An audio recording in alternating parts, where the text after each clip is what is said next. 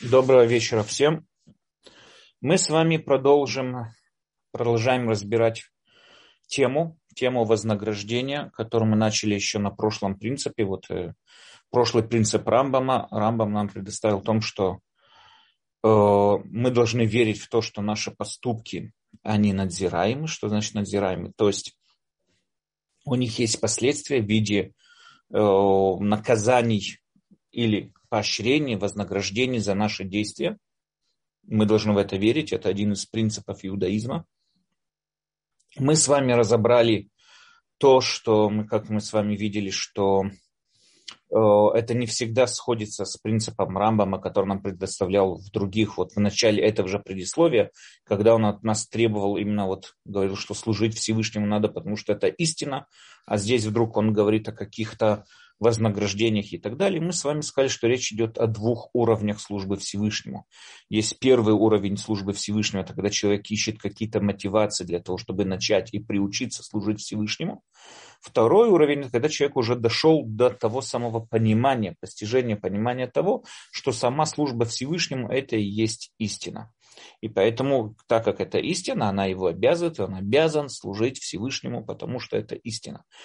Как мы с вами также сказали, далеко не каждый человек и не каждому человеку легко дойти до этого уровня, но этот уровень, который, скажем, высший уровень служения Всевышнему, этот уровень, которого достиг наш э, праотец Авраам, этот уровень, к которому мы должны с вами стремиться. Дальше Рамбам продолжает, добавляет в этом принципе, что высшее вознаграждение, которое есть, это улам аба. Улам аба можно перевести как следующий мир или грядущий мир, в основном следующий, можно сказать. Если дословный перевод, улам аба – это следующий мир.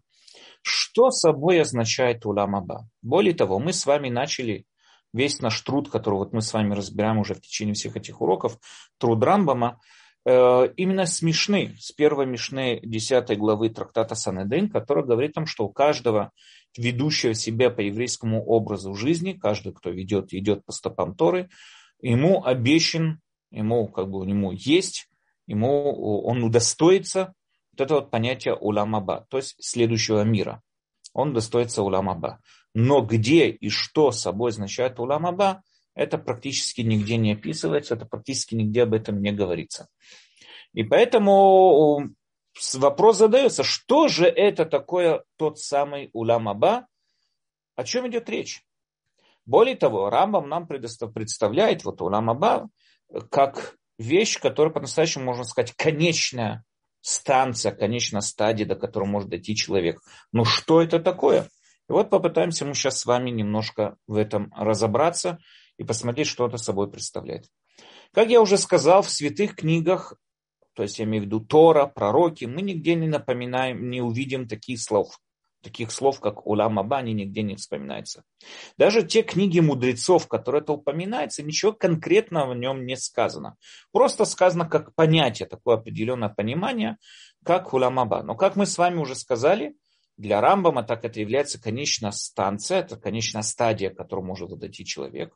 И поэтому именно ей надо посвятить наиболее большее внимание для того, чтобы разобраться, что это означает и что это собой предоставляет вот этот вот уламаба.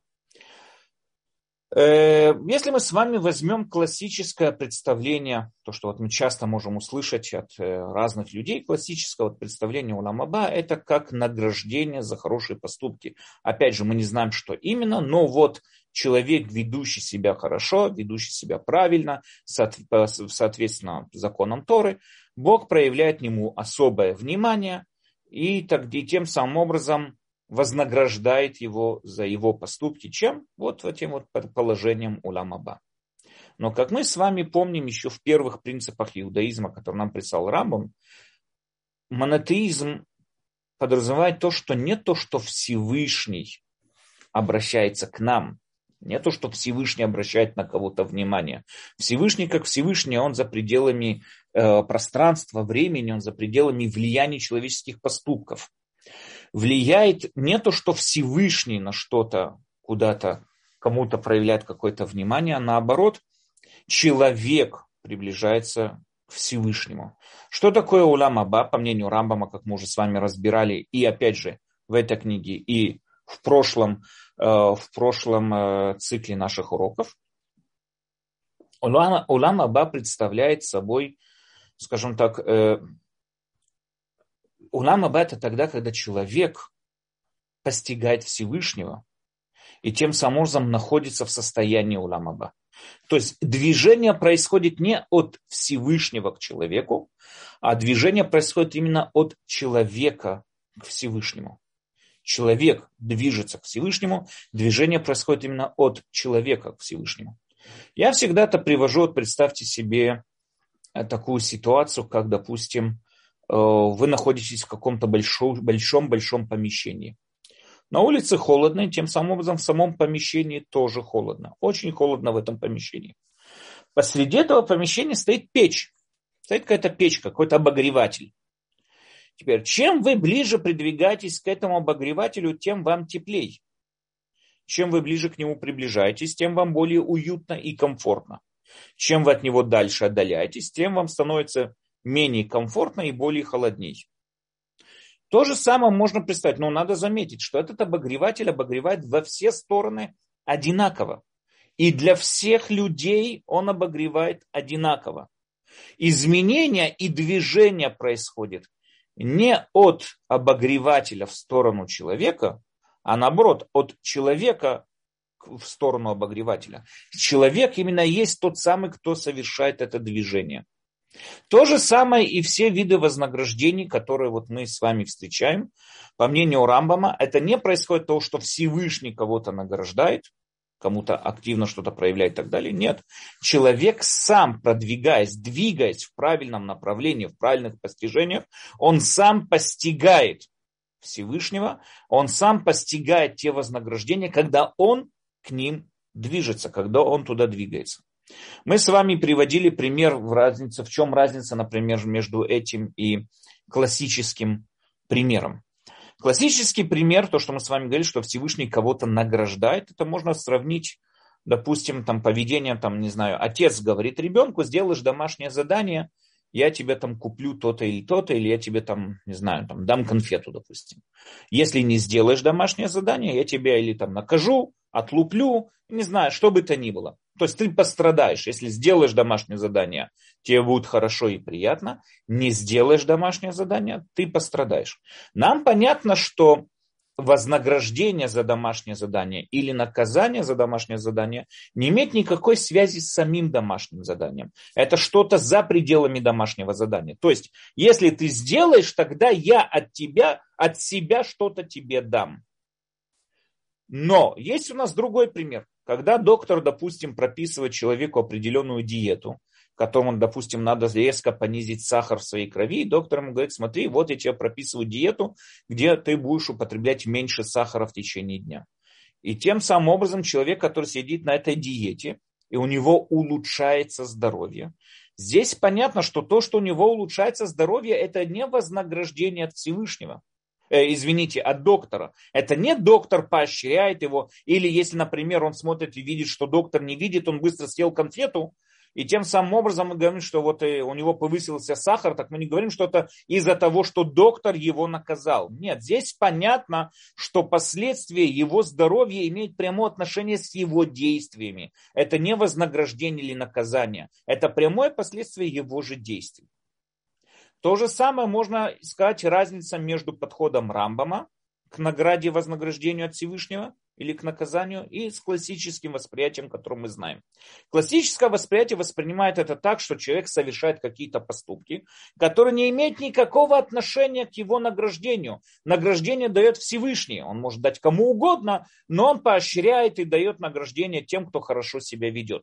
То есть в, этом, в этой концепции он может также и дать улам аба, допустим, какому-нибудь грешнику, Потому что все равно не грешник постигает улам аба, а улам аба или какой бы то ни было вид награды, который человек получает от Всевышнего, это уже, скажем, э, дополнительно от Всевышнего. Всевышний дает тому, тому, тому, кто себя хорошо повел. Естественно, он также может дать тому, кто себя повел плохо.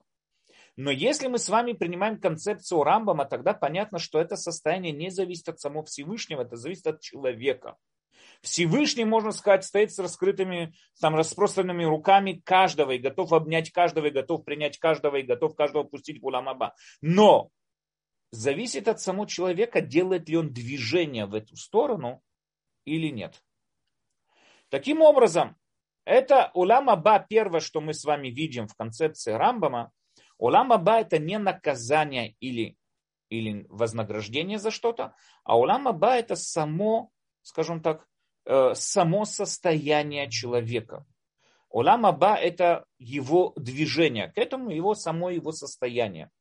Человек, который достиг, достиг, тот, кто не продвигался к этому и не достиг Улам Аба, он его также и не достиг не потому, что Всевышний его наказал, опять же, а потому, что он туда не стремился, он этого и не достиг. Э, мы также понимаем, понимая это, надо подчеркнуть еще одну такую вещь. Мы никогда в жизни не сможем с вами объяснить, что собой представляет Улам Аба. Мы это тоже уже разбирали и говорили э, как бы, вот, в, это, в этом же цикле уроков, когда мы немного пытались разобраться, что такое Улам Аба. Надо понять такую вещь. Мы проводим часто сравнения между вещами, которые нам знакомы и как-то схожи между собой. Например, я могу сравнить свою квартиру и сказать, что такой-то торговый центр по своей площади больше площади моей квартиры. А такой-то там, не знаю, такая-то страна больше по площади, чем другая страна. То есть, так как я измеряю площадь, я могу сравнить площадь с другой площадью и сказать, что эта площадь больше, эта площадь меньше. Когда я сравниваю о, вкусовые какие-то качества, я могу сказать, эта вещь более вкусная, чем та вещь. Я могу сравнить, я сравниваю вкусы и говорю, это более вкусно, чем то. Этот повар варит вкуснее, чем тот повар. Это понятно. Но мне понятно, что я не могу сравнивать две совершенно разные параллели между собой. Я не могу прийти и сказать, что моя квартира, ее площадь больше, чем э, сладкий вкус от конфеты. Или моя квартира по площади более розовая, чем там, не знаю, там цвет такого-то там цвета розового цвета и так далее. Понятно, что это неправильное сравнение, потому что это вообще между собой нету никаких параллелей, чтобы их можно было как-то сравнивать. Для того, чтобы сравнивать вещи, надо, чтобы между ними были какие-то параллельные, какие-то общие, скажем так, черты, которые я могу сравнить их между собой. Дело в том, что улам Аба, как мы с вами увидим это дальше, как именно он постигается, но улам Аба это мир чистого интеллекта как мы с вами далее более подробно это разберем. Но улам Аба это мир чистого интеллекта. Это мир, где человек находится без каких бы то ни было своих физических, э, э, скажем, э, акцидентов. Человек, который находится совершенно в свободном, э, свободном состоянии своего сознания. Опять же, мы это более подробно разберем дальше. Я это просто привожу для того, чтобы объяснить эту, эту точку. Так как мы никогда в жизни не находились в этом состоянии все то время, что мы живые, у нас не с чем сравнивать улам Аба. Я не могу сказать, что улам Аба это так красиво и приятно, как Мальдивские острова. Нет.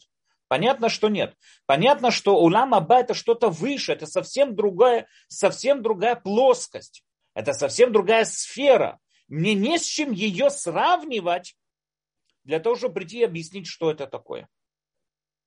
Мне нечем ее сравнить. Я могу сравнить ее, если бы я ее видел, если бы она была материальна, с какой-то другой материальной вещью. Но так улам Абан совершенно не материальный, тогда мне понятно, что его и сравнивать практически не с чем. И поэтому никакого, никакой возможности объяснить мне, что это такое, я никак не могу. Более того, даже те пророки, которые нам пророчествовали о разных видах вознаграждений, говорит Рамбам, никто из них не пророчествовал про улам Аба. Почему?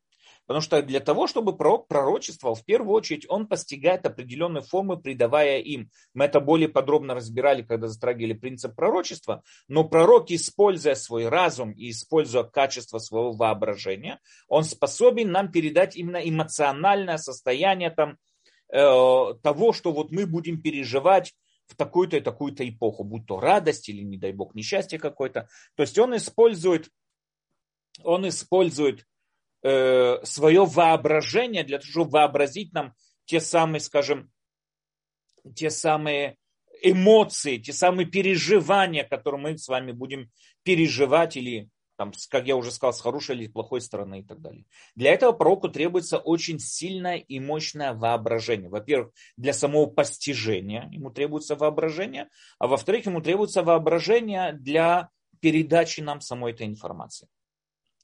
Но нам, как мы уже говорили еще в прошлом цикле, когда мы затрагивали вот в прошлом цикле уроков по Рамбаму о восьми главах, там мы уже с вами сказали, что воображение в любой своей форме всегда построено на э, силуэтах или, или формах, которые мы уже познали своим опытом. То есть человек может себе представить летучего коня. Почему? Потому что он когда-то видел лошадь и когда-то видел птицу. И он может в своем воображении совместить их вместе. Он может представить себе там восьминогого носорога, или может представить себе там, не знаю, крылатого медведя или ползучего там, не знаю, всего чего угодно.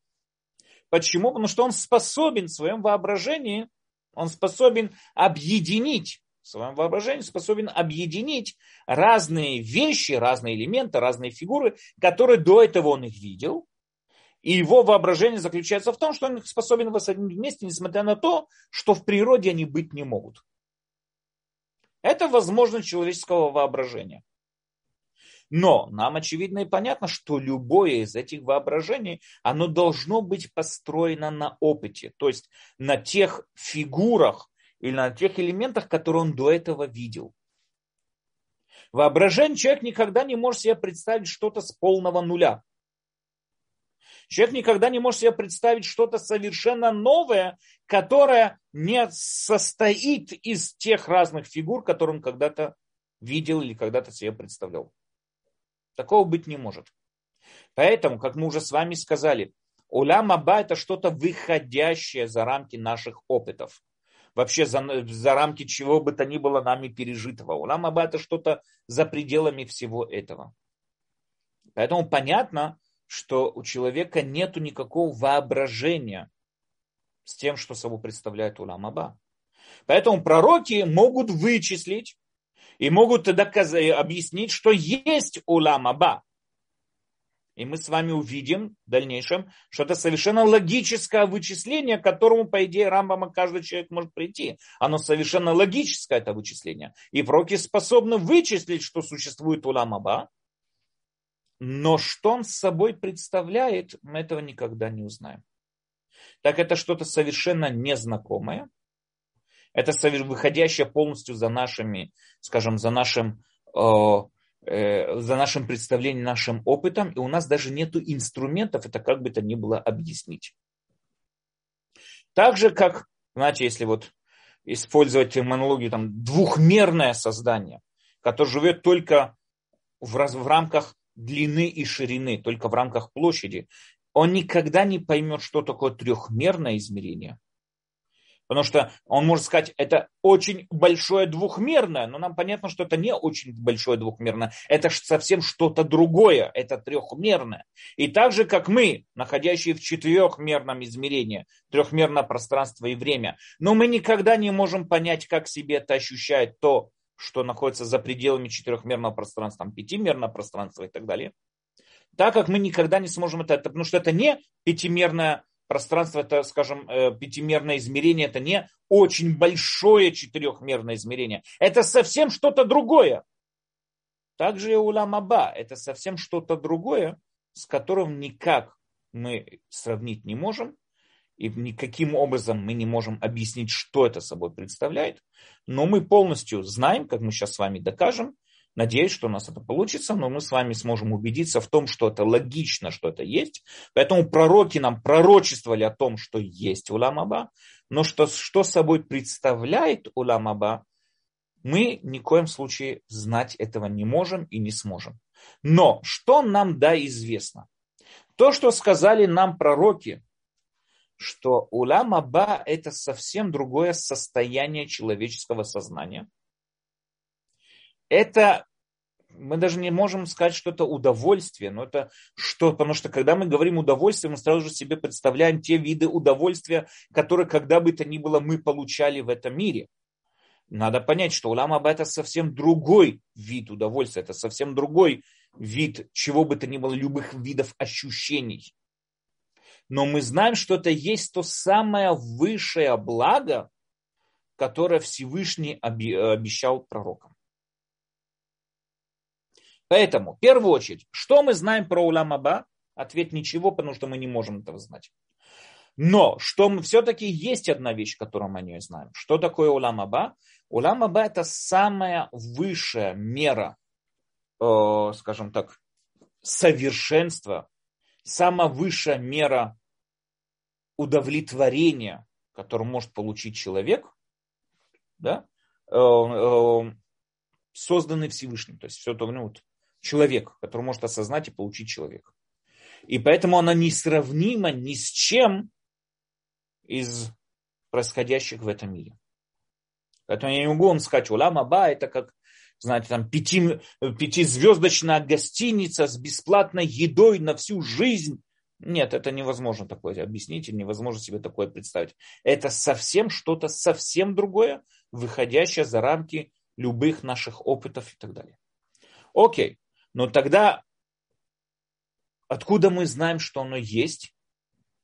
Или каким образом мы это постигаем? Как мы можем это э, постичь? Как это происходит вообще, весь этот процесс? Для этого нам надо будет вернуться на первые, самые первые уроки, которые мы с вами начали проводить еще в первом цикле о восьми, восьми главах Рамбама. Я попытаюсь вот вкратце это повторить. Э, да, начнем с того, смотрите. Когда человек видит перед собой какой бы то ни было объект, любой объект, в первую очередь мы видим его наружные акциденты, его наружные качества. Допустим, я вижу перед собой стол. Ну что я в первую очередь вижу? Я вижу, допустим, его коричневую поверхность, сделанность из дерева. Я вижу его квадратную форму. Я вижу, что он стоит на четырех ножках я вижу его наружные акциденты.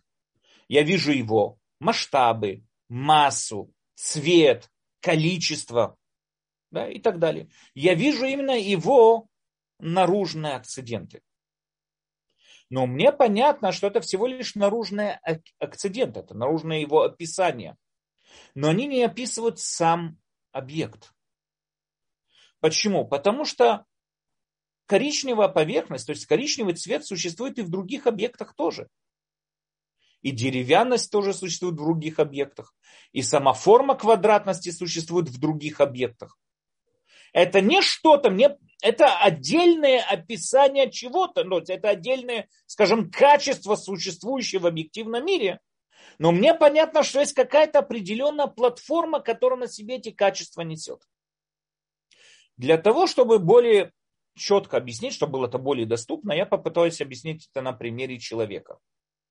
Возьмем с вами, допустим, какого-то Миша, Мишу. Да, Миша. Миша человек, допустим, он, ему 38 лет, да, возьмем гипотетический какой-нибудь там Миша, ему 38 лет, он толстый, допустим, высокий, он блондин, бородатый, он сидит в черной майке, там, не знаю, в зеленых джинсах, и там, не знаю, в сандалях. Окей, это вот мы сейчас с вами описали Мишу, вот этот Миша. Теперь, ну мне понятно, что этот Миша может похудеть, и тем самым образом он не будет толстым. Мне понятно, что до того, как Миша был высокий, он еще был маленький мальчик, что он уже не был высоким.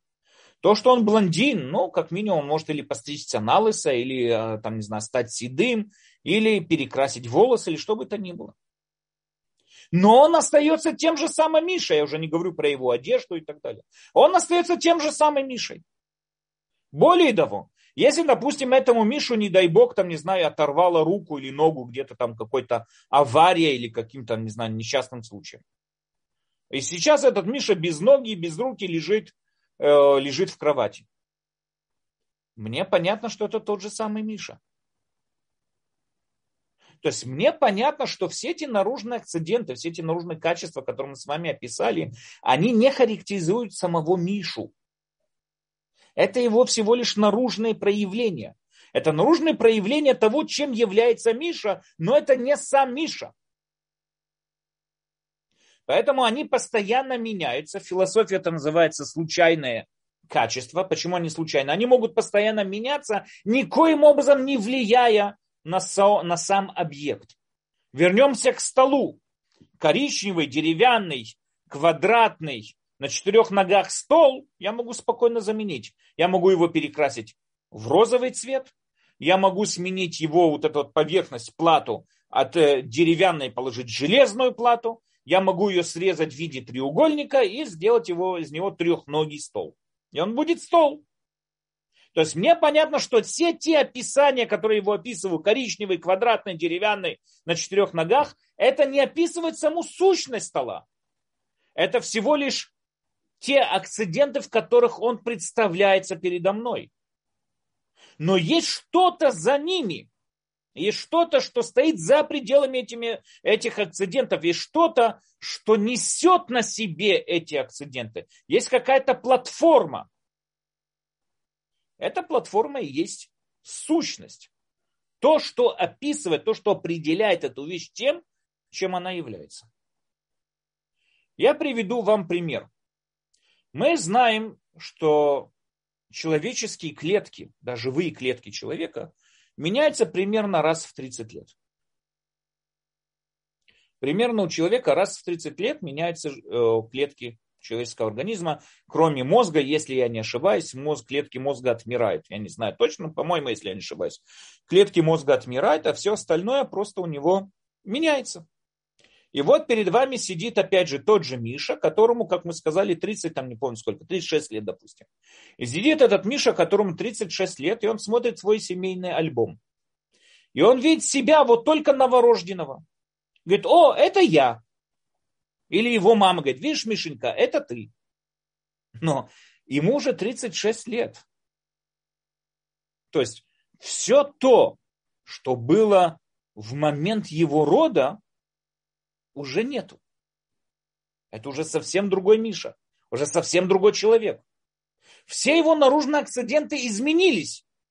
Его тело уже другое, его органы тела другие, все другое. Это уже другие живые клетки, которые не имели никакого отношения к тому Мише, который родился 30, 36 лет тому назад.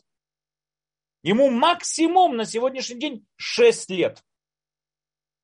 Потому что 30 лет, когда ему произошло, все его живые клетки изменились. Так что его объединять с тем самым Мишей, который вот вынесли его из роддома? Нам понятно, что за пределами этих акцидентов существует еще что-то. Существует какая-то определенная сущность любого объекта, не только человека. Просто с человеком это более удобно говорить, более удобно приводить пример, но это касается любого, любой вещи. Рубашки, которая на мне, стул, на котором я сижу. Мне понятно, что этот стул, на котором я сижу, или рубашка, которую я ношу, то, что она белого цвета, это ее наружный акцидент. Почему? Потому что есть еще миллионы разных вещей, которые белого цвета. То, что она сделана из хлопка, но еще миллионы вещей сделаны из хлопка. То есть то ее хлопчатость и ее белизна – это наружные акциденты самой той сущности, которая несет на себе эти качества. Таким образом, мне понятно, что за пределами любого объекта существует его сущность. И вот разобраться, главное, то, что от нас требуется, это именно разобраться, что собой означает эта сущность. Э, в свое время еще, да, еще в свое время, э, Рене Декарт задался вопросом, задался вопросом. Рене Декарт, он пробудился к такому вопросу. Мы с вами знаем, это величайший математик, он величайший философ, человек, который многие считают его основателем современной науки.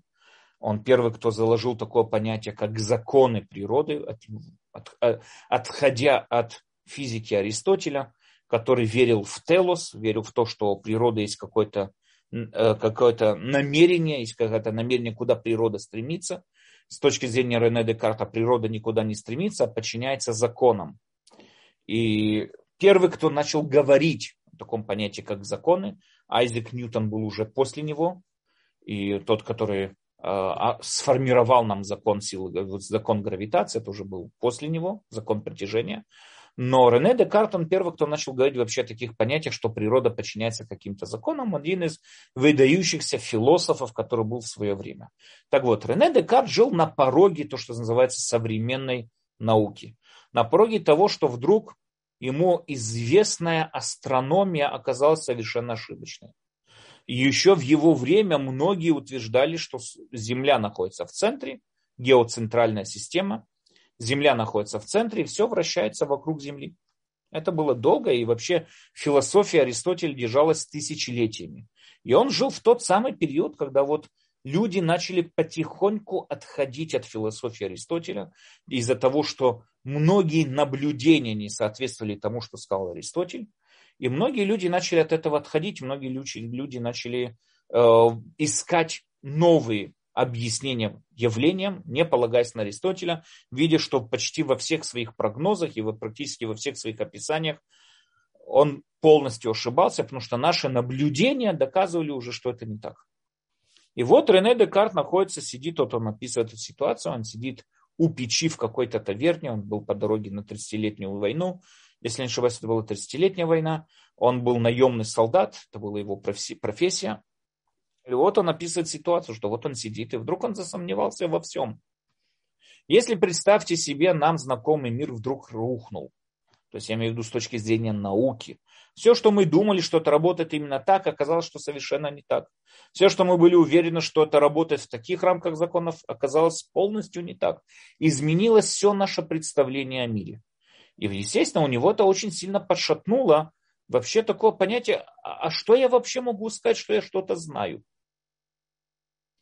Чем я могу быть уверен сто процентов, и именно отталкиваясь от этой точки, я могу уже начинать исследовать что-то происходящее в этом мире. И он засомневался. Он говорит, кто сказал, что ведь все, что меня учили, как он пишет, все, что меня учили преподаватели в школе, оказалось ложью, оказалось ошибкой. Все, что я учился в университете, тоже оказалось ошибкой. Что же тогда я могу прийти и сказать, это вот, это вот я знаю, в этом я убежден на все сто процентов.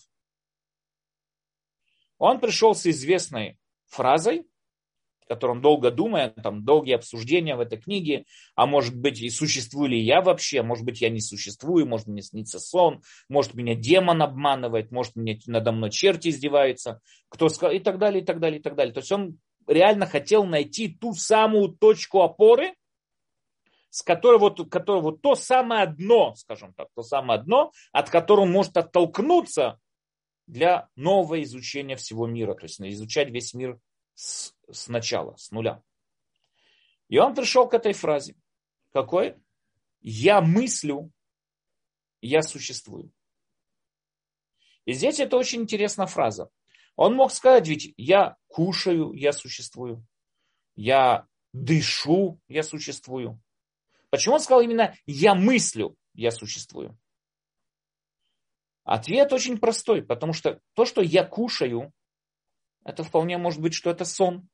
Вполне может быть, что меня обманывает какой-то демон.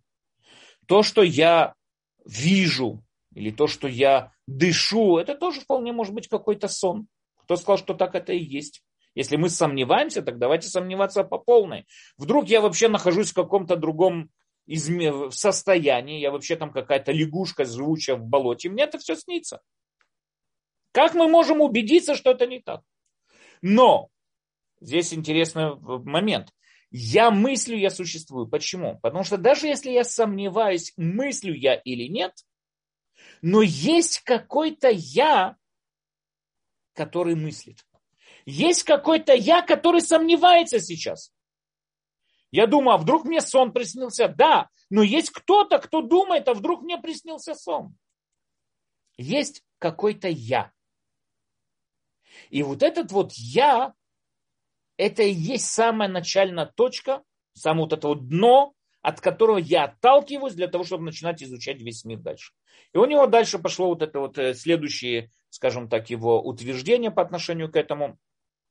Потому что если есть я, значит, э, кто, откуда я появился и так далее, и так далее. То есть у него там дальнейшее уже суждение на эту тему, откуда он отталкивается практически и начинает изучать весь мир. Но от чего он начинает изучать весь мир? С того, что существует какое-то я. Интересно, то, что существует какое-то я, ни в коем случае не говорит о моих телесных качествах. Я не знаю, бородатый я человек или не бородатый. Я не знаю, есть ли у меня волосы, нету волос. Я ничего этого, я еще, еще ничего из этого не знаю. Но я знаю уже, что есть какое-то я. Это есть самая чистая форма бытия. Вот это вот я, это есть самая чистая форма бытия, откуда я начинаю изучать весь этот мир. Что такое это я? Это и есть моя сущность. Поэтому это как бы я привел как подтверждение тому, что мы говорили с вами до этого. Есть какое-то определенное я, есть какое-то определенное сознание, какая-то определенная сущность, которая, на котором и несутся все вот эти вот акциденты, все эти наружные очертания описания. Поэтому понятно, что я я в своем сознании, я есть тот самый младенец. Я есть шестилетний мальчик, я есть 13-летний мальчик, я есть юноша 17-летний, я здесь взрослый мужчина, которому 42 года, и я буду без раташем старик, которому 80, 90, 100 и 120 лет. Это есть все это я, несмотря на то, что полностью меняется весь мой наружный облик. Несмотря на то, что полностью меняются все мои наружные качества, но за этими качествами есть какое-то я. Это я и есть моя сущность. Это и есть тот, кем я являюсь. Мое сознание, мы увидим, с чего это состоит. Это мое сознание, мое восприятие, это и есть моя сущность. Когда я стучу в дверь, меня спрашивают, кто там, я говорю, я. Кто это значит я? Это кто стучит в дверь? Почки, мочевой пузырь, кишечник. Кто постучал в дверь? Понятно, что постучал в дверь я, мое сознание, давшее указ моему телу сжаться в кулак и бить в дверь по три раза, там не знаю сколько раз. То есть, когда я произношу я, я не подразумеваю свое тело. Я подразумеваю свое, свою сущность. У каждого, каждого, подчеркиваю, у каждого объекта есть сущность. У каждого. Поэтому то, что мы с вами сказали, стол я могу перекрасить в розовый цвет, заменить ему ножки на железные ножки, могу ему заменить вот это поверхностное плато на стеклянное плато, все что угодно я могу, но он остается стол. Потому что все вот эти вот вещи, которые писал его ножки, его цвет, его качество, его масса, это всего лишь акциденты, которые несет на себе сама эта сущность, которая называется стол. Поэтому, когда я хочу понять, сам объект, я ни в коем случае не должен задерживаться на его наружных акцидентах, потому что они ничего не говорят о самой его сути. Я должен начать изучать саму суть, что передо мной находится. И изучая саму суть, я и пойму, что за объект передо мной находится. Окей, понимая это, мы понимаем следующую вещь. Надо понять следующую вещь. Любая сущность, любая сущность состоит из трех, трех составляющих. Любая сущность. Она состоит из материи. Я подчеркиваю, уже каждый раз, когда мы этом говорим, чтобы люди не путались. Я не говорю о материальности, я говорю о материи. Материя это что-то, это, скажем, в сознании у греков это как полотно какое-то, платформа какая-то. Это материя. Она не обязательно быть, должна быть материальна, то есть она вообще не материальна. Существенная материя, то есть есть материя, есть форма, и есть недостаток, с которой свойственный каждой материи. Сейчас мы с вами пытаемся это разобрать. Что я здесь сказал? Что такое материя? Материя это то, что я показываю на этот объект пальцем, говорю, что это такое? Я говорю, о, это бревно. Или это то-то и то-то. Да? То есть я описываю, я не говорю опять же про массу, про величину этого бревна. Бревно может быть очень большое или очень маленькое. Я говорю о сущности. Это сущность бревна. Окей? Это бревно. Это его материя. То есть на мой вопрос, что это, я говорю, о, это, это то-то и то-то. Опять же, я задаю вопрос, кто это? А, это Миша. Всем понятно, это Миша. Опять же, когда говорю это Миша, я не имею в виду его наружное акциденты, потому что они мне ни в коем случае не открывают, кто передо мной находится. Я говорю именно о его именно о его сущности. Я говорю передо мной сущность Миша. Это есть. Кто это? Это Миша. Вот передо мной Миша. Окей. Это материя. Форма – это тот самый потенциал, который находится на этой материи. То есть это то, к чему эта материя способна, или к тому, чему эта материя двигается, или способна достичь. То есть, допустим, когда я говорю о том, что это бревно, я уже подразумеваю то, что это бревно, и, и, не знаю, его форма стать стулом, или, не знаю, какой-то другой мебелью. Или щепками для печи. То есть, когда я говорю, что это бревно, я подразумеваю, что у него сущность бревна, которая состоит из двух составляющих. Во-первых, то, чем оно является, а во-вторых, тот потенциал, который в нем заложен. Да, когда я хочу описать человека, говорю, кто такой человек, это два. Во-первых, это тот, кто сейчас, вот у него материя человека, и второй, потенциальность его дойти до уровня человека, как мы с вами увидим, что это означает. Третье, для того, чтобы материя двигалась в сторону формы, для другого продвижения необходимо, чтобы был какой-то недостаток. Чтобы было, потому что если эта вещь абсолютная и в полном достатке, ну, скажем так, абсолютно, совершенно, в ней не может происходить никакого движения. Движение от материи к форме происходит только тогда, когда сама по себе материя еще не совершенна. Приведу вам пример. Щенок. Щенок. Что это передо мной находится? Я вот вижу, ой, какой миленький щенок. Это щенок. Мне понятно, что этот щенок, в нем есть потенциал стать сторожевой собакой. Если это щенок, но он может стать сторожевой собакой. Это и есть. То есть щенок состоит из того, что он сейчас щенок, и то, что он двигается, продвигается, в нем происходит движение в сторону сторожевой собаки. Он растет, он вырабатывает у себя собачьи инстинкты, он вырабатывает все, и в конце концов становится сторожевой собакой. Поэтому, когда я говорю, что сейчас это щенок, я подразумеваю здесь две вещи. Во-первых, что сейчас он щенок, и второе, что в нем заложен потенциал быть собакой. Поэтому, когда я прихожу, допустим, и говорю, о, о, допустим, о щенке или о носороге, я показываю носорога, говорю, видишь, это не собака. И про щенка я показываю пальцем, видишь, это щенок, это не собака. Оба предложения совершенно правильные, только есть большая разница. Щенок, он может быть еще не собака, но собачьи вот эти качества в нем уже заложены. Он движется, он находится в состоянии движения к собачьей, собаке. В отличие от носорога, я не знаю, куда движется носорог, но не в сторону собаки.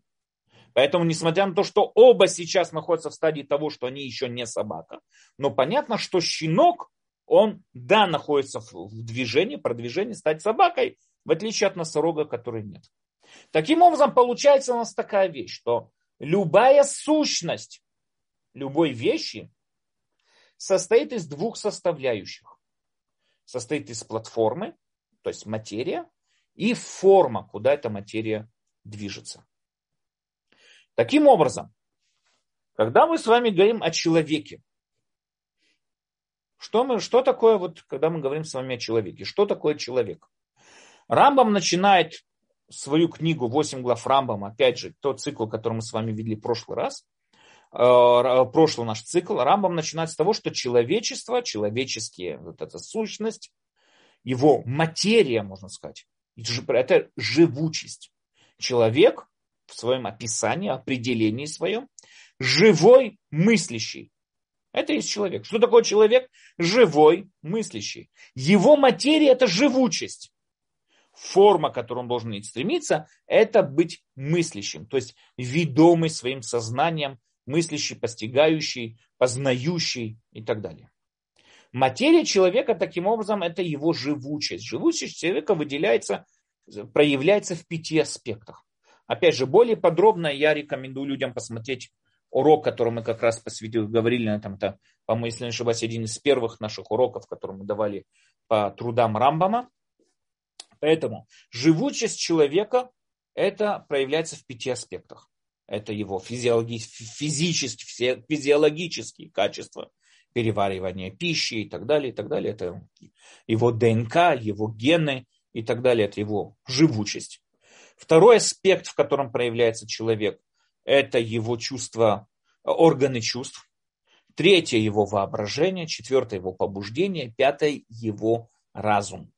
Опять же, разум это не то, что в нем уже есть разум, а возможность размышлять. Это все представляет перед собой живучесть человека. Человека, который не проявляется один из этих пяти аспектов, можно сказать, что он как минимум не живой или, или скажем так, не очень живой человек. Okay? То есть он как бы инвалидный человек, поломанный человек, или что бы то ни было, но он не полноценный человек. Это и есть его живучесть, которая проявляется в пяти этих аспектах. Его форма – это когда он мыслящий. То есть, что значит мыслящий? Довел свое сознание до постоянного поиска истины, ведомый своим разумом. Надо понять, не все люди достигают этой формы. Большинство людей живут всю свою жизнь, никогда не достигая формы мыслящего человека, никогда не достигая формы своего максимального потенциала, никогда его не реализуя вообще. Большинство людей именно так проживает всю свою жизнь. Только малое количество людей по-настоящему реализует свой заложенный в себе потенциал и, и живут в движении от своей материи к форме. Очень мало людей, которые так живут. Но надо понять еще одну такую вещь. Все эти пять аспектов – это не разные силы, как подчеркивает Рамбам в человеке, это не разные силы. Это все и есть один и тот же человек, это есть одна и та же сущность, одна и та же материя, которая проявляется в разных аспектах, как мы с вами приводили пример насчет огня. Огонь освещает, огонь варит, огонь жарит, огонь там, не знаю, создает очень много разных вещей, но это не разные виды, не разные качества одного огня. Нет, это один и тот же огонь способен производить и проявляется в разных аспектах по-разному. То же самое и материя человека проявляется в разных аспектах по-разному, но это одна и та же материя. И ее, скажем так, движение, ее реализация своего потенциала, это когда человек доводит себя до состояния мыслящего человека который ведомый своим разумом совершает поступки и действия не в рамках каких-то порывов, не в рамках каких-то соблазнов, а все его действия и все его поступки, и все его мысли, они обдуманы.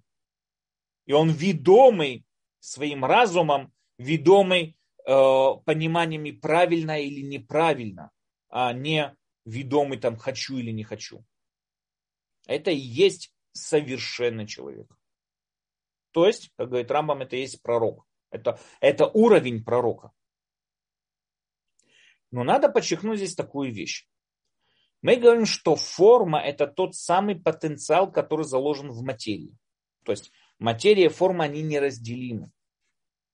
И поэтому форма не может существовать без материи, так же, как материя не может существовать без формы. У каждой материи есть форма, и у каждой формы есть материя. Это концепция Аристотеля. По Платону немножко по-другому выглядит весь мир. По Платону есть какие-то небесные формы, которые практически группируют все, формируют все происходящее в этом мире, а мы, как материя, стремимся к этим формам. Но с точки зрения Аристотеля это не так. С точки зрения Аристотеля сделал совсем по-другому. У любого объекта есть сущность, и любая сущность делится на материю и ее форму. Но не может существовать отдельно форма, так же, как не может существовать отдельно материя. Как только пропадает материя, пропадает ее форма тоже. Допустим, вернемся к примеру со столом. Я взял стол, и, допустим, у, него поломалась ножка. Это что? Это поломанный стол. Это стол, но он поломанный стол. Я добавлю туда ножку или починю ему эту ножку, и он будет столом. Это поломанный стол. Две ножки, тоже поломанный стол. Три ножки, я не знаю, все это поломанный стол. Но если этот стол разбил на мелкие щепки, тогда он потерял материальность стола. И он потерял всю свою функциональность как стол.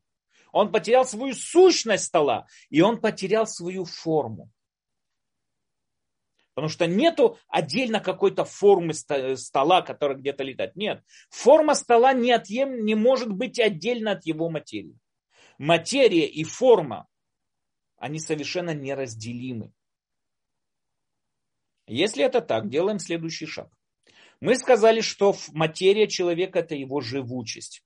Форма – это его мышление, это, способно, это его мышление. Не способность, а именно само мышление. Это его, то, что он ведомый своим разумом и так далее. Это есть продвижение в сторону своей формы, в сторону своего реализации своего потенциала. Но если мы забираем у человека его живучесть, то есть человек, который умирает, так его форма пропадает. Пропадает его все. Нету человека. Нету его сознания, нету человека. Человек, который умер, все. По идее, нету продолжения у мертвого человека. Ведь все его, вот эта вся его сущность, существует все в то время, что живой человек, его, э, его восприятие, его сознание, его понимание, которое вот он достигает и приводит, и формирует их, ну, формирует их и делает их своей формой, как только умирает человек, и так умирает его все. Его сознание умирает. Ничего от него не остается. Так о каком улам Аба мы тогда с вами говорим? По идее происходит, что нету никакого, нету никакого продолжения. После смерти человека пропадает практически все. Здесь философы используют еще одно момент, еще один момент, который мы должны с вами понять. Как происходит постижение и осознание вещей? Что такое вообще человеческое сознание? Что такое человеческое я? Сознание человека. Сознание человека – это именно когда есть какой-то осознаваемый объект, то есть форма какого-то объекта, это его сущность этого объекта, который осознает сам человек человек, осознающий, осознавший сущность того объекта, сущность самого объекта становится неотъемлемой, неотъемлемой частью сущности самого человека. В свободном переводе, опять же, это мой перевод, я не знаю, как это звучит на русском, но, но скажем так, сознание равняется осознаваемый плюс осознающий. Когда человек осознает форму какого-то объекта, не его наружные акциденты. Его наружные акциденты он ничего не осознал. А именно он осознает сущность этого объекта. Да человек постигает форму и сущность того или иного объекта, это сознание этой формы, сущности становится неотъемлемой частью сущности самого человека. Становится неотъемлемой частью его сознания. И тогда становится неотделимой. То что такое мое я, что такое мое сознание? Мое сознание это все мною осознаваемые формы и пережитые впечатления, которые я за всю свое время пережил и осознал. Это и есть я. Поэтому, допустим, даже если будут двое близнецов, которые родились и жили э, в одинаковой семье и одинаково воспитывались, но каждый из них осознал и ощутил а происходящее в этом мире со своего ракурса, по-своему, это совсем разные люди. Совсем разные люди. Потому что каждый из них осознал ту или иную форму, пережил, ощутил то или иное событие по-разному, и его, сама его сущность, само его сознание полностью отличается от сознания другого человека. Говорят мудрецы, так как лица человека разделимы, также их, также их мнение или их сознание, можно сказать, разделимо. Нету ни одного такого, такого же сознания. Потому что каждый человек переживает разные события по-своему. Каждый человек переживает разные, э, разные э, осознания, которые он познает. Он сознает это по-своему. Это и есть его сознание. Что такое я? Что такое мое сознание? Что такое моя сущность? Моя сущность это есть мое сознание, то, что я себя осознаю как я. Что такое? Это совокупность всех мною воспринятых и осознаваемых форм, которые я когда бы то ни было познал и постиг. Это и есть я. Таким образом, все то время, что человек постигает и познает формы чего-то временного, он остается в рамках этого временного мира. И как только пропадает его живучесть, как только пропадает его материя, также его форма тоже пропадает, от его формы практически ничего не остается. Но если человек постиг что-то вечное, человек постиг что-то абсолютное, он не просто постиг что-то вечное абсолютно существует, а он постиг что-то вечное абсолютно является единственной властью над тем происходящим. То есть он подчинил свою волю воле этому вечному и абсолютному. Это есть, он его осознал. Тогда и его сознание становится вечным его форма становится вечной. Здесь происходит очень интересный момент. Вполне может быть, что человек умирает, и его материя пропадает. Умирает, так как умирает человек, нету его живучести. Но так как он осознал что-то вечное и абсолютное, его форма продолжает существовать как что-то вечное и абсолютное. Но это существование формы уже существует в совсем других рамках бытия. Это уже существование формы существует в совсем других, я даже не знаю, как сказать, совсем других измерениях, которые не могут быть знакомы нам, телесным созданием. Это уже мир чистого интеллекта что там происходит, как между собой происходят какие-то взаимодействия. Мы не можем себе даже представить и понять, что там происходит.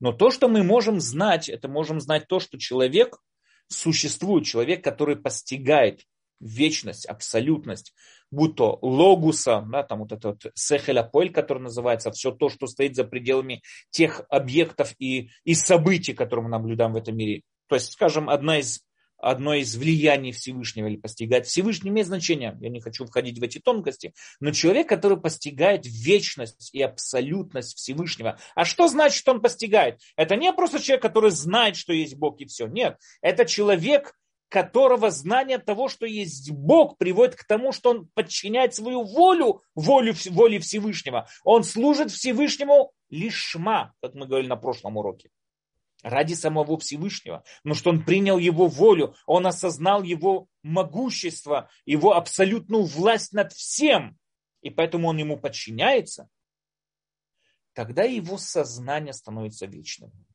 Только, как мы уже с вами сказали, он находится в совсем другом виде бытия, который мы даже описать не можем, потому что мы не знаем, о чем мы говорим. Это и есть состояние Уламаба. Получается таким образом, что улам Аба, получается таким образом, что улам Аба это мир чистого интеллекта, который сам человек достиг. Это не то, что Всевышний кому-то дал конфетку. Вот тебе, молодец, ты хорошо выполнил, вот тебе улам Аба. Ты хорошо прожил свою жизнь, вот тебе улам Аба. Нет. Улам Аба это само личное достижение самого человека. Он довел себя до того состояния, котором способен воспринять уламаба. Многие задают вопрос, почему же тогда Всевышний не сделал такой мир, допустим, что все бы хотели жить, э, все бы жили в мире Уламаба изначально. Ответ здесь очень интересный, такой вот, да, по-простому. Ответ здесь примерно такой. Представьте себе пример, да, вот. Я, допустим, допустим, у меня есть какой-то друг, который вот скажем там, интеллектуально развит. И я ему даю билеты в Венскую оперу, там, не знаю, на что-то. Он будет мне руки и ноги целовать. Потому что он, это Венская опера, это самое воу, это самое высшее, что может быть в мире опер. Это он выйдет там воодушевленный, рад. А представьте себе, что я даю какому-то знакомому сантехнику, не знаю, простому человеку, простому, который привык слушать, знаете, тюремные шансоны, который привык слушать какой-то там тюремный жаргон и там какие-то самую дешевую попсовую музыку, я ему даю эти билеты в оперу. Он же меня будет проклинать всю свою жизнь. Он выпрыгнет там с окна, как только услышит первые, первые песни этой оперы. Почему? Опера красивая или нет? Тот, у кого утонченный вкус, тот, у кого, скажем так, духовность более развита. Это, это не всегда, это просто привожу как пример, не всегда это взаимодействуется, да? но тот, у кого утонченный вкус, он сможет оценить эту оперу. А тот, у кого вкус это тюремные шансоны, и такая, знаете, грубая музыка, грубый образ жизни, он не оценит это, для него это будет пытка. То же самое здесь человек. Человек, который все его свое стремление, все свои жизни, стремление было постичь истину, и именно для него Улам Аба и будет вознаграждение.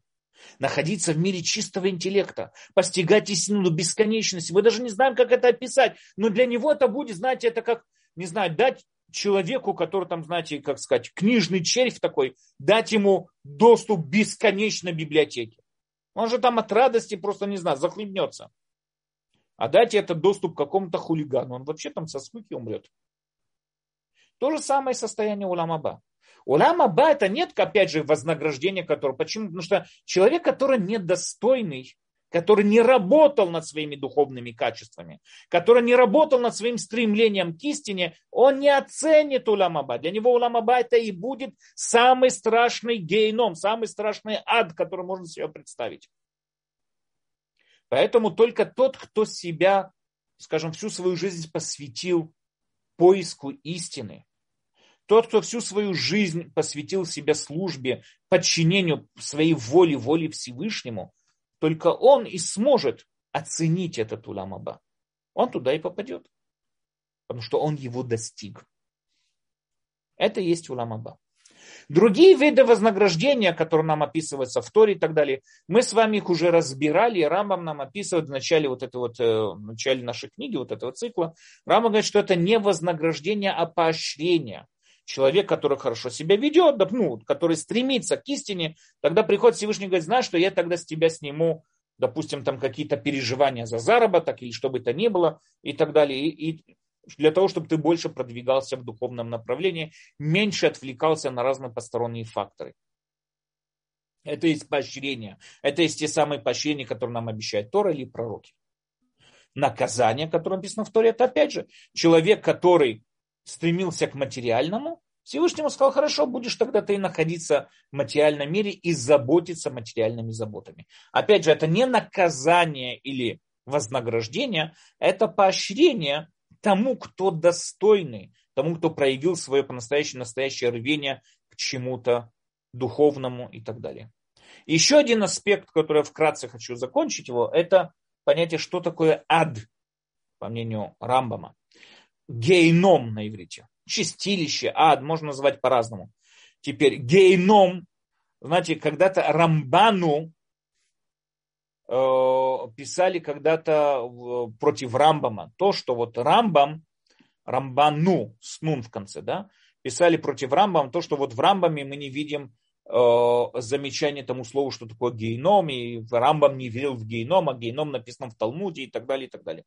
На это Рамбан пишет, что нет, конечно, он верил э, в геном и так далее, и так далее. Но если мы с вами проверим всю концепцию Рамбама, мы увидим, что это не так. Нет никакого смысла в геноме. Потому что есть только два состояния. Или человек постигает уламаба, или не постигает уламаба. Когда он не постигает уламаба, то есть ему конец. Умирая его тело, умирает его материя, умирает его форма. От него ничего не остается. Этого человека ноль, полная ноль, от него ничего не осталось. Нет такого какого-то чистилища, после которого он куда-то пойдет и так далее. Поэтому многие ученики Рамбама говорили, что такое гейном. Геном это само то состояние, в котором находится человек. Геном это есть то самое состояние, в котором находится человек в полном разочаровании и в полном глубочайшем сожалении за то, что вот он мог достичь Уламаба, его не постиг. То есть это вот это вот само разочарование, когда он осознает, что он мог продолжать существовать в другом, скажем, в другом параллельном бытие, да, в другом виде бытия он мог существовать и продолжать существовать и продвигаться, а он этого не достиг, потому что протратил свою жизнь напрасно. Вот это вот глубочайшее разочарование человека, это, можно сказать, и есть гейном, это и есть ад, по мнению Рамбама. Окей, мы с вами здесь на этой теме закончили десятый принцип Рамбама. Без ратыша мы с вами продолжим разбирать еще два остальных принципа на следующих неделях и так далее. Хорошо, есть, есть вопросы? Спасибо огромное, Рав Даниэль, за прекрасный урок. Как всегда, есть вопросы, есть поднятая рука.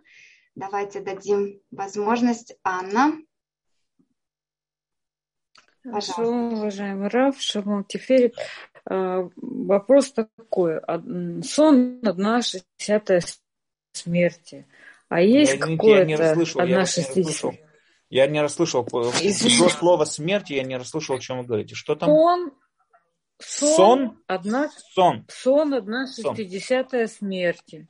А есть что-то одна шестидесятая ламаба? Нет. Нет, тоже надо понять, что значит одна шестьдесятая смерти. Это тоже надо понять, что имеется в виду, что сон это одна шестьдесятая смерти. Имеется в виду, что состояние, в котором находится тело, которое бесконтрольное, тело, которое неподвижное, не воспринимающее никаких, ну, знаете, э, никаких э, раздражителей извне, э, это может быть каким-то образом сравниться со смертью. Но Улам Аба, опять же, Улам Аба это что-то, что мы не можем сказать, что это что-то, но очень-очень большое. Это совсем что-то другое. Надо даже не с чем его сравнивать. Даже не с чем его сравнивать. Улам Аба это что-то совсем, совсем, совсем другое. Знаете, э, это, я когда-то был на... Э, как-то случилось быть на выставке виски в Израиле. Там выступал один из э, этих понимающих виски, как и дистилляторы, да, вот это, которые нам объясняют про виски. И он объяснял, в каких бокалах надо пить виски. То есть есть американский бурбон, имеющий вкус квадратности, и поэтому его надо пить в широких стаканах. А сингелы, сингел малты, да, это вкус, это у них круглый вкус, их надо пить в более таких вот тюльпановых стаканах. Я стоял и вообще понять не мог, о чем он говорит. Что значит квадратный вкус? Это, это, это как? Это, это как к этому можно подойти вообще, чтобы описать себе квадратный вкус? Или как можно объяснить себе круглый вкус? Я, я не понимаю. Я знаю горький, я знаю соленый, я знаю сладкий. Но как можно прийти и сказать, что это квадратный? То есть эти вещи у меня в голове никак не клеились, потому что они между собой никак не сходят. Это совсем другие вещи. Это совсем другие категории для того, чтобы каким-то образом прийти и сравнивать. Я понял, что у него просто не было какого-то другого объяснения передать это словами. И он пытался это передать каким-то э, какими-то непонятными объяснениями, потому что словами это передать не мог. Так вот, так же, как и звучало смешно в свое время то, что у бурбона квадратный, э, у него квадратный вкус, этого круглый вкус, так же, как это звучало смешно тогда, я думаю, тоже любое сравнение по отношению к Уламаба, оно такое же смешное. Прийти сказать, Уламаба это как, не знаю, там как яхта какого-то российского олигарха. Ну, это смешно. Это, с чем это можно сравнить? У нас нету никакой ну, параллели для того, чтобы могли это сравнить. Ну, тогда по Рамбаму получается, что вот эти вот все очищения, геном, пиявка, это вообще все бессмыслица. Бессмыслица с точки зрения чего? Что ну, что э, нет ну, Конечно, ничего. лучше получить уламаба, сто процентов, чем потом переживать все эти разочарования, да, сто процентов, конечно. Лучше получить уламаба и потом не переживать все эти переживания, которые мы сравниваем и говорим, что это гейном. Да, конечно. Нет, я не поняла. Просто Рамбам э, не отрицает геном, но он говорит, что в нем нет смысла. Или не то, что в нем нет смысла. Он геном? объясняет, что такое геном. Он говорит, что это аллегория, аллегория того самого состояния разочарования и, и сожаления, которое переживают грешники, когда осознают, что они жили совершенно не по истинной жизни. Понятно, спасибо большое. Поразительные ваши уроки, просто что-то. Спасибо большое. Спасибо вам. Спасибо. Спасибо большое, Анна. Может быть, шабаты наши немножко из Аламаба, как мы ну, себя ощущаем, когда выключаем телефон. Может быть. Следующий... У каждого свой шаббат, да. Посмотрим. Марина, пожалуйста. Здравствуйте, Рав Даниэль. У меня вот такой вопрос будет. Э, я помню, что, если я ничего не ошибаюсь, то вот этот вопрос о том, как мы можем рационально знать, что существует грядущий мир, э, поднимал Раф Лившиц в комментарии Тиферет Исраэль. И у него там такое интересное замечание, что мы видим многих людей, которые делали много добра в своей жизни, но не получили никакой награды при жизни. Э, то есть прожили трудную жизнь. Из этого мы можем знать, что у них должна быть какая-то посмертная награда. Но в концепции Рамбама получается, что все, даже Ганеден, он как бы какое-то место на земле скрытое, если я правильно помню. Соответственно, Смотря и... да, ну, если вы говорите про этот цикл книги, да, так он и есть, Рамбам, угу. Что Ганеден скрыто. Мурен и Вухим Рамбам как-то по-другому объясняет, если у него есть намек в предисловии к Мурен и Вухим, в его понимании там Ганеден – это какое-то состояние человеческого сознания. Mm-hmm. Это что-то вообще, это очень глубокое аллегорическое понимание. Но, во всяком случае, да, окей. Okay. Вот, ну, получается, что все, что кроме Уламаба, это так или иначе связано с этим миром, это все для того, чтобы ну, мы могли служить Всевышнему, то есть какие-то такие промежуточные цели. И вот у меня вопрос такой. Получается, что в концепции Рамбама, в принципе, нет особой разницы между человеком, который совсем плохо прожил свою жизнь именно в практическом плане поведения, и тот, кто как бы вел себя хорошо, но именно к интеллектуальному совершенству не стремился. С точки зрения чего, что вы имеете в виду? Получит ли он улам Аба или нет? Ну, то, что он улам Аба не получит, это понятно. Но, в принципе, то есть у них никакой разницы между ними нет, получается. Разница между ними заключается в том, именно, да, в самом постижении улам Аба или нет, конечно. То есть, смотрите, Равливщиц, он э, Э, он приходит и объясняет нам такую вещь, что, но опять же, знаете, это уговорить уговоренного. Кузари там приходит с претензией, Рабьюда Олеви приводит э, Кузари, который приходит с претензией к исламскому мудрецу, который говорит, что твои утверждения уговаривают уже уговоренного. То есть тот, кто уже уговорился, это ему то же самое здесь. То есть он отталкивается от того, что всем очевидно и понятно, что существует в этом мире справедливость.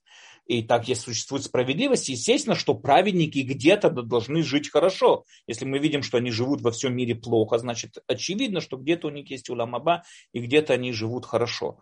Вопрос, может ли это кому-то что-то, может ли это быть, скажем, такое рациональное объяснение, потому что она отталкивается уже от того, что мы воспринимаем, что в этом мире есть где-то какая-то справедливость, а это саму вещь, которую надо доказать. Э, с точки зрения Рамбама он приводит именно концепцию уламаба, как я думаю, как именно в самом понимании сущности человека и сущности его сознания – понятно и очевидно, что осознавая что-то абсолютное, это человек становится вечным, абсолютным и постигает уламаба.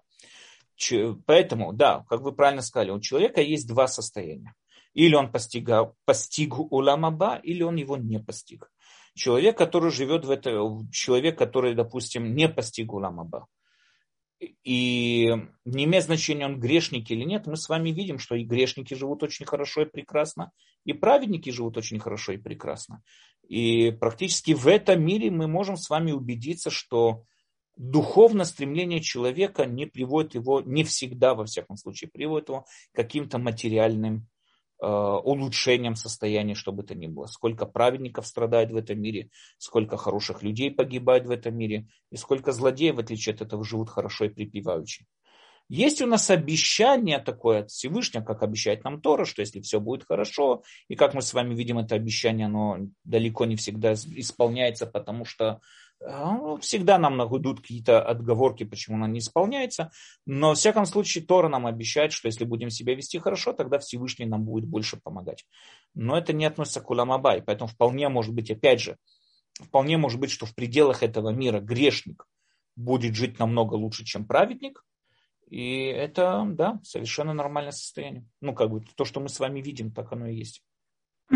Просто я поясню, у меня этот вопрос возник, потому что вообще концепция справедливости, она была очень важна в Каламе. Это почти чуть ли не второй по важности после единобожия. Вот у них было такое представление. Но я знаю, что как бы, ну, для Рамбама это было понятно, потому что арабоязычная среда. Но я знаю, что он там с Каламом и в путеводителе много полемизирует. Получается, что эта концепция он тоже как бы никак не разделял.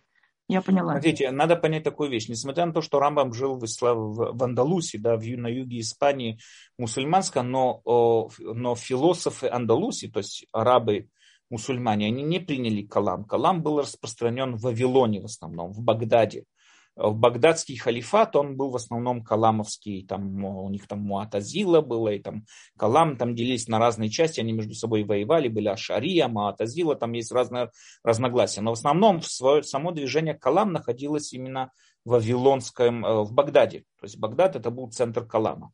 Андалузские мусульмане в основном, опять же, можно найти разных, но в основном они приняли концепцию Аристотеля, которая полностью, которая представляет Рамбам, ну, скажем так, э, как что-то противовес Каламу. Да. Спасибо. Спасибо большое вам, Марина. Спасибо, что учитесь с нами. И далее Э, Ирина, да? Пожалуйста, можно включить микрофон. Так, не получается. Геннадий, пожалуйста. А, шалом лекулям. У меня больше организационный вопрос. Вот вы в чате Талдот.ру 6 написали, что завтра начинается изучение трактата Нашим э, и будут видеоуроки. А через какую платформу и во сколько? Э, по-настоящему я понятия не имею. Мне просто я веду эти группы от имени Толдот.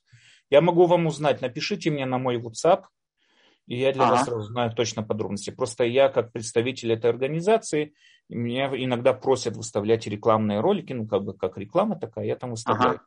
Э, я не всегда Хорошо. понимаю, я знаю, что это есть такая вещь, но подробности я не знаю. Напишите мне в WhatsApp. Да, вот, Хорошо, э, в личном сообщении, да? Да, в личном сообщении ага, я попытаюсь хорошо. Э, разузнать подробности. Ладно, Хорошо, спасибо, спасибо, я напишу.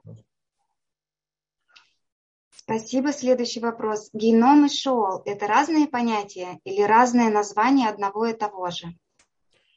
Эм, опять же, смотрите, мистика делает из этого целые целые поэмы, да, у нас там есть и Гейном, и Шоли, и так далее, и так далее. Я не большой специалист э, именно в мистических всяких объяснениях, но с точки зрения Рамбама разницы нет. С точки зрения разницы, э, с точки зрения Рамбама разницы нету. Во всех этих это все описывается, скажем так, это это аллегория, как я уже сказал, того переживания, которое переживает человек. Но опять же, вполне может быть, что в мистических литературах вы там найдете очень большие разделы, посвященные гейному и шолю, и разница между ними, в чем она заключается. Вполне может быть. Спасибо. Ирина, пожалуйста, ваш вопрос. Нажмите, пожалуйста, на микрофончик и включится микрофон. Я вам давал, дала возможность открыть, но пока не получилось. Да, да, да, да. Пожалуйста. Я не успеваю. Э, спасибо огромное э, всем шалом. Хочу выразить восторг по поводу некоторых вот слушателей как-то думаешь, слушаешь такие вопросы, после такой лекции думаешь, что я тут делаю вообще? То есть что-то недосягаемое еще и неизвестно, а люди уже так апеллируют. Спасибо вам. А, вопрос. Э, когда-то у нас была тема на каком-то уроке, не помню точно, что это было, но это касалось, когда мы просим за наших э, близких, кого уже нет. Я помню, что я задала вопрос, а можем ли мы просить для наших, э, ну, мы просим для них там, чтобы душа возвышалась, там, чтобы Ганеден покоилась, там, до прихода Машеха, ну, какие-то такие вот вещи, какие-то обороты, вот я слышала. А можно ли, я спросила, можно ли а, также попросить, чтобы моих вот, ну, этих родных и близких, чтобы у них был удел в грядущем мире. Вот теперь я хочу спросить, а вот как это? Мне сказали, да, конечно. А вот теперь я не могу это сложить. У меня теперь после вашей лекции пазл не складывается. Во-первых, вы задали замечательный вопрос. Вы задали очень хороший Спасибо. Вопрос. По-настоящему он очень непростой вопрос. Э, смотрите, когда мы просим за наших, там, и помогаем, и делаем, то есть это не просто просить, это как бы надо сделать какое-то э, какое-то действие, ну там, сдаку или молиться, или что бы это ни было, сделать какое-то действие для возвышения имени Всевышнего и так далее, э, мы можем попросить, чтобы это было в заслугу того человека и так далее, и так далее. Будет ли это ему перевес? Это хороший, очень хороший вопрос. Это очень хороший вопрос. Сходится ли это с концепцией Рамбама? Я вам скажу честно, я еще, я еще сам лично не знаю. Я не нашел, как это сходится с концепцией Рамбама. Я сам лично не знаю. Но, опять же, э, мы можем просить у Всевышнего, чтобы он, э, скажем так, тому, кто был уже достоин Уламаба, то есть, если, например, как минимум то, что он воспитал нас как правильных людей, само то, что он дал нам возможность как правильные люди понимать то, что вот есть у Ламаба и стремиться к нему и так далее, чтобы это было ему в заслугу тоже, чтобы это засчиталось ему в заслугу, я не знаю, как это правильно сказать, и тем самым образом, чтобы это как бы как-то повлияло на то, чтобы он тоже получил у Ламаба. Как именно это работает, хороший вопрос, я по-настоящему не знаю.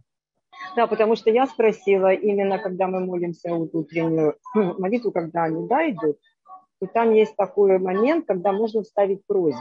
Угу. И там мы просим там здоровья, или там за детей, или какое-то пожелание, или там у повыше духи. Ну да, что-то вставляет такое самое важное.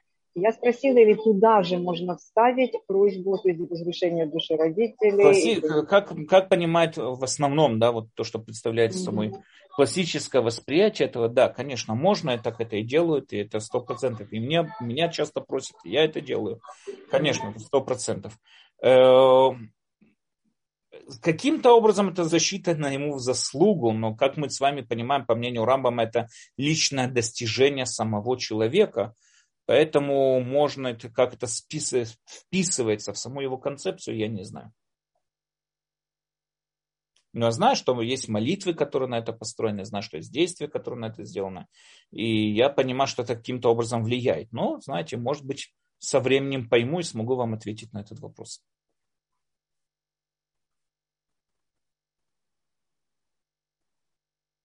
Да, спасибо. Спасибо, Ирина. Хая, пожалуйста.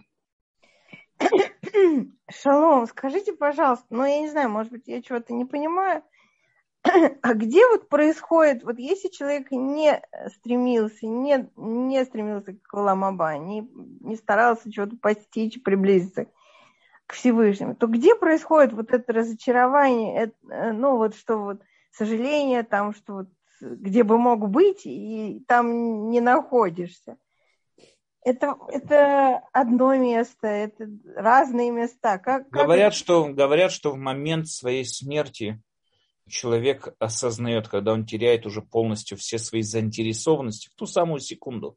Это как бы, конечно, мы можем это не заметить глазом, но это очень быстрый моментальный момент. Но в момент своей смерти он осознает истину, потому что тогда у него теряются все виды заинтересованности, он тогда теряет все виды Э, скажем, таких своих соблазнов и все, что его отвлекало от этого. И вдруг перед ним открывается картина именно в том абсолютном э, виде, которым она должна была быть перед ним всю его жизнь. И вот в этот момент происходит это. понятно. Спасибо. А вот э, Алам Аба вообще это только для евреев или это вообще для любого человека в мире? Нет, Рамба пишет напрямую, что это для любого человека, который принял Всевышнего над собой как воля, как абсолютная воля. Рамбам пишет это напрямую насчет заповедей, семи заповедей Бнейнох. Он пишет такую вещь, что если э, не еврей выполняет семь заповедей Бнейнох, выполняет их потому, что он э, видит в них смысл жизни, видит, они хорошие, правильные, тогда он философ, но он не постигнет Уламаба. Но если он, он выполняет их, потому что он верит, что так желает Всевышний, и он подчиняет свою волю в своем понимании, сознании, он подчиняет свою волю воле Всевышнему, он тоже постигает Уламаба. Угу. Но Уламаба, я понимаю из этого Рамбама, с его точки зрения, для всех. Понятно, спасибо. А вот это вот приближение формы, но если это вообще возможно, то есть это как бы приближение к форме Всевышнего или я глупость говорю? Потому что Нет, почему? Не... Вы познаете форму. Всевышний является формой всех форм. Если использовать аристотельский язык, Всевышний является формой всех форм. И познавая, вы приближаете, когда вы приближаете свою материю к своей форме, то есть вы идете в этом движении, вы приближаете тем, тем же самым свою форму к его форме, осознаете форму всех форм. Спасибо большое, всегда очень интересно. Спасибо. Спасибо большое, Хая. Так, следующий вопрос у нас в YouTube-канале э, Рав Даниэль. Может, вы поймете его. Сны Иосифа. Это тоже геном? Нет, не понял. Причем одно к другому. Сны Иосифа – это относящиеся к чему-то пророческому. Причем здесь геном? Я, я не понял вопрос. Хорошо. Да, следующий вопрос можно уточнить. И мы, наверное, все вопросы задаем. А, Ора, пожалуйста, спрашивает, еще можно ли кратко все повторить? Пять аспектов. Вот э, из, написала, что пять аспектов сущности человека, но мы так поняли, что есть три сущности, а пять это к материальности, да, относится. Просит повторить. Не-не, секунду. Мы сказали такую вещь, что сущность состоит из пяти, из э, трех составляющих. Материя, форма и недостаток, который свойственный каждой материи, э, который дает ему возможность двигаться в сторону формы. Ну, чтобы не путать, скажем, две сущности, две, две составляющие, материя и форма. Сама материя человека состоит из пяти аспектов. То есть это не состоит из пяти аспектов, извините, она проявляется в пяти аспектах его живучесть проявляется в пяти его аспектах. Каких? Его физиологические качества, его органы чувств, его, его э, воображение, его пробуждение и его разум. Я рекомендую, опять же, посмотреть, если не ошибаюсь, это был первый наш, самый, самый, наверное, первый урок, о котором мы говорили, или второй урок, я уже не помню, там э, в прошлом цикле восьми глав Рамбама, где я это более подробно это объяснил. И поэтому я опять же рекомендую, посмотрите тот, найдите в Ютубе, наверное, он есть. В Ютубе найдите, посмотрите, там э, э, цикл называется «8 глав Рамбама». О первой главе мы как раз там вот э, разбирали пять аспектов человеческой живучести, скажем так, его материи, из чего она состоит, в чем она проявляется. Она проявляется в пяти аспектах. В каких аспектах? То, что я сейчас перечислил. То есть его сущность человека, как и сущность любого объекта, состоит из двух составляющих. Ну, вот, допустим, этот недостаток отведем в сторону. Двух составляющих. Материя и форма. Что такое материя человека? Это пять его аспектов. Что такое форма человека? Это его интеллект, его разум, разум его сознание. Это более, как бы, скажем так, короткий ответ. Для более подробного ответа, опять же, просто посмотрите там э, тот урок, там в течение часа я пытаюсь это более подробно объяснить. Спасибо огромное, Рав Даниэль. Вы ответили на все вопросы. А, Анна еще написала. А, написала, что зачем существует Гиюр, если Алам Аба можно достичь интеллектуально. Гиюр существует, опять же, это не то, что что-то отдельное такое существующее. Гиюр это тот человек, который принимает на себя, э, который принимает на себя 613 заповедей. Почему именно еврейский образ жизни, то есть образ жизни, который вот по Торе он нам так важен, если, как говорит Анна, вот мы это все достигаемо интеллектуально. Потому что человек никогда не, не сможет достичь это интеллектуально, э, потому что всегда он живет в мире э, соблазна, в мире заинтересованности, в мире предрассудков. Ему практически будет невозможно очистить свое сознание до, до такого масштаба, чтобы вот он мог что-то познать, он не сможет никогда очистить свое сознание, для чтобы мог осознать абсолютную власть Всевышнего, потому что он всегда находится в рамках э, заинтересованности, в рамках соблазнов и так далее. И для того, чтобы это можно было так вот достичь, надо, чтобы человек выработал в себе правильные качества, именно правильно сбалансированные качества. Это нам предоставляет только 613 заповедей по Торе, ну, жизнь, образ жизни по Торе. Образ жизни по Торе, по мнению Рамбама, это единственное средство, это единственный путь, единственная возможность, которая гарантирует нам, то есть не всегда, не всегда, но это единственный путь, который у нас есть, э, для человека очистить свое сознание, очистить свой разум, вырабатывать себя правильные, взвешенные и правильные привычки, дающие возможность человеку именно дойти до этого вот интеллектуального постижения. Опять же, совершенно верно, улам аба постигается только интеллектуальным постижением, э, только разумом. Это единственное, надо подчеркнуть, если по мнению там, других, э, например, по мнению Рабиуда Леви, представителям книги Кузари, э, Улам Аба можно, Всевышнего можно постичь чувствами, ощущениями и так далее. По мнению Рамбама, взаимосвязь между человеком и Всевышним может произойти только на уровне чистого разума человеческого. Человек доводит свой разум до совершенства. Что значит до совершенства? Он снимает с себя все вот эти вот заинтересованности и предрассудки, которые являются отвлекающими факторами. Это он может добиться только тогда, когда он живет правильным образом жизни, который гарантирует нам именно жизнь по Торе. Поэтому мицвод это средство для правильного интеллектуального постижения. Без этого другого пути нет. Спасибо, Рав Даниэль, очень ясно вы изъяснили нам. И остается только пригласить наших всех участников на следующий урок в честь праздника Пурим. Без Раташем, да, на следующей неделе, да. Хорошо, без Раташем мы тогда с вами э, увидимся и всего всем хорошего.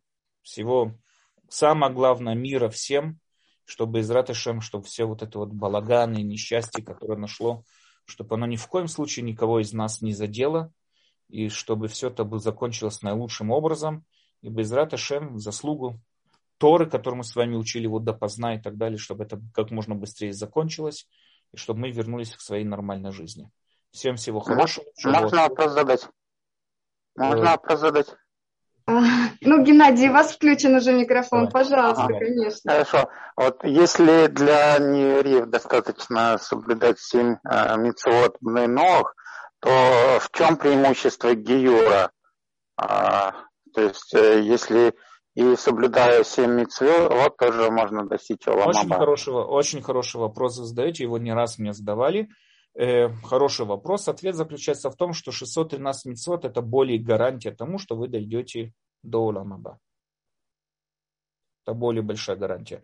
Соблюдая все митцвот Бненох, Спасибо. достичь этой цели будет намного, намного, намного тяжелее. Окей. Okay. А может вопрос, то есть Валамаба в основном евреи?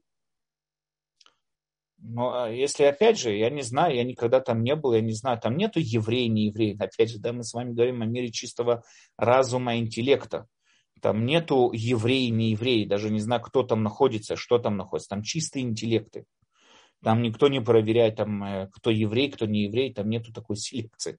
Это мир чистого интеллекта, выходящий за рамки всевозможных нам представлений и всевозможных наших измерений, которые мы можем себе представить. Это совсем другое состояние бытия. Но в Улам Аба находятся только те люди, кто удостоился осознать абсолютность Всевышнего и принять его как абсолютную власть над собой. Будь то еврей, не еврей, я не знаю. Как я ответил Геннадию, опять же, Э, те, кто живут по образу Торы, по образу жизни Торы, то есть те, кто приняли Гиюр, или те, кто родились евреями и живут по этому принципу Торы, они достигнут Уламаба, ну, им легче достигнуть Уламаба. Но еврей, который не соблюдающий заповеди, конечно, он нету никакого предпочтения между ними и тем, кто не еврей, и тем, что его дедушка или бабушка соблюдали Тору, его в Уламаба это не приведет никоим образом. То Поэтому... есть, это... Ой, да? То есть это получается подарок Всевышнему, Всевышнего для евреев, что они имеют больше как бы... Нет, ну... это не подарок. Любой человек может принять на себя обязанности выполнения. Ну, как бы инструкцию имеют, если Ну, так они... любой человек, э, эта инструкция не скрытая, не передается только при акте обрезания младенцу и так далее. Это любой, может, любой человек может зайти в еврейскую синагогу и ознакомиться, что собой представляет иудаизм, и принять решение жить по принципам Торы. Это есть гиюр. Что такое гиюр? Гиюр – это когда человек принимает на себя обязанность жить, жить по принципам Торы. Не имеет значения, он еврей, потому что он по ДНК еврей, или он еврей. ДНК вообще здесь никакую роль не играет. Это не имеется в виду, потому что это какой-то особый, особый образ жизни. Тот, кто им живет этим образом жизни, он а и постигнет Уламаба. Ой, извините, Хая, вы можете включить, конечно, микрофон. Извините, что Но... так поздно. Да. Но почему? О, что-то я уже а почему тогда, тогда получается, а зачем тогда нужно окунание, зачем тогда нужен гиюр? Это принятие окунания. Нет, что такое гиюр? Еще раз, что такое гиюр? Гиюр это человек, принимающий на себя обязанность жить по Торе. Это то, что делает гиюр. Окунание ну, а... нужно, это как акт отделяющий, разделяющий его старый образ жизни с новым образом жизни. Он как бы окунается, как бы зарождается заново, скажем так. Это как бы определенный акт, который выделяет, отделяет его прошлый образ жизни от нового. Но это не то, что вдруг на нем какой-то нимб светится, у него крылья пробиваются, и он становится каким-то... Нет. Гиюр это, это обычно, это человек говорит, я хочу жить по принципам Торы. Это и есть гиюр. А тогда зачем нужны евреи? Просто дата 613 заповедей. Все, кто это хочет, есть. пожалуйста. Факт в том, что 613 заповедей приняли евреи, выходя из Египта. Поэтому, а, поэтому Понятно. каждый надо понять такую вещь, что значит евреи. Евреи идут от слова иври. А что такое слово иври? Говорят на мудрецы, что они стоят по другую сторону всего мира. То есть это кто такой еврей? Тот, кто живет выделяющим его образом жизни от всех остальных. Он и есть еврей. Но да, это есть... имеет ведь отношение к 613 заповедям. Он, именно потому, Конечно, что он живет... Да, да, да. Он принимает на себя более строгий образ жизни, который предназначен специально привести его к Уламаба. Да. Вот, да. Вот я поэтому и говорю, что получается, как бы еврею просто ближе должна инструкция. Вот хочешь, можешь идти.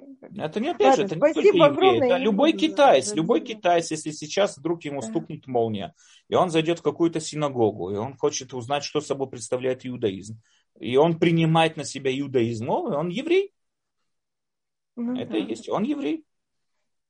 Еврей, это, опять же, мы сегодня принимаем еврей как какой-то как бы народ. Это так оно и есть. То есть после того, как китаец стал евреем, и он Байзрата Шем женится там на какой-то еврейке, его дети уже будут евреями, хочет он этого или нет.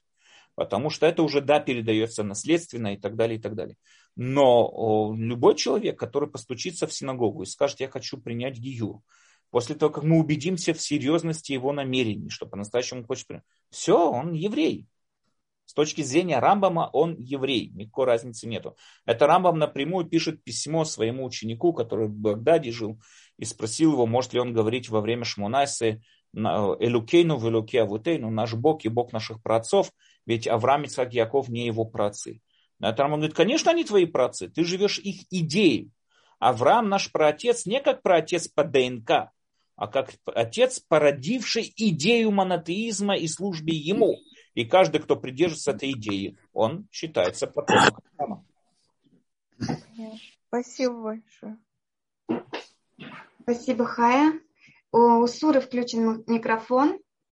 А, Пожалуйста. Извините, я вместо... Э, здравствуйте. Я вместо Суры, я ее муж, поэтому это самое. Я очень внимательно слушал и вообще уважаю Рава Машальского очень у него логично и очень серьезно говорится. А дело в том, что я хочу одну вещь подчеркнуть, э, такую. Сам я проходил Гиюр и проходил... У меня была такая мысль, ну, в свое время, что можно пройти этот путь без Гиюра.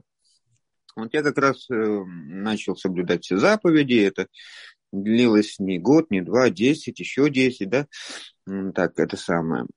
И вроде бы все, да. Но дело в том, что я почувствовал, когда я потом еще прошел Гиюр, я почувствовал существенную разницу.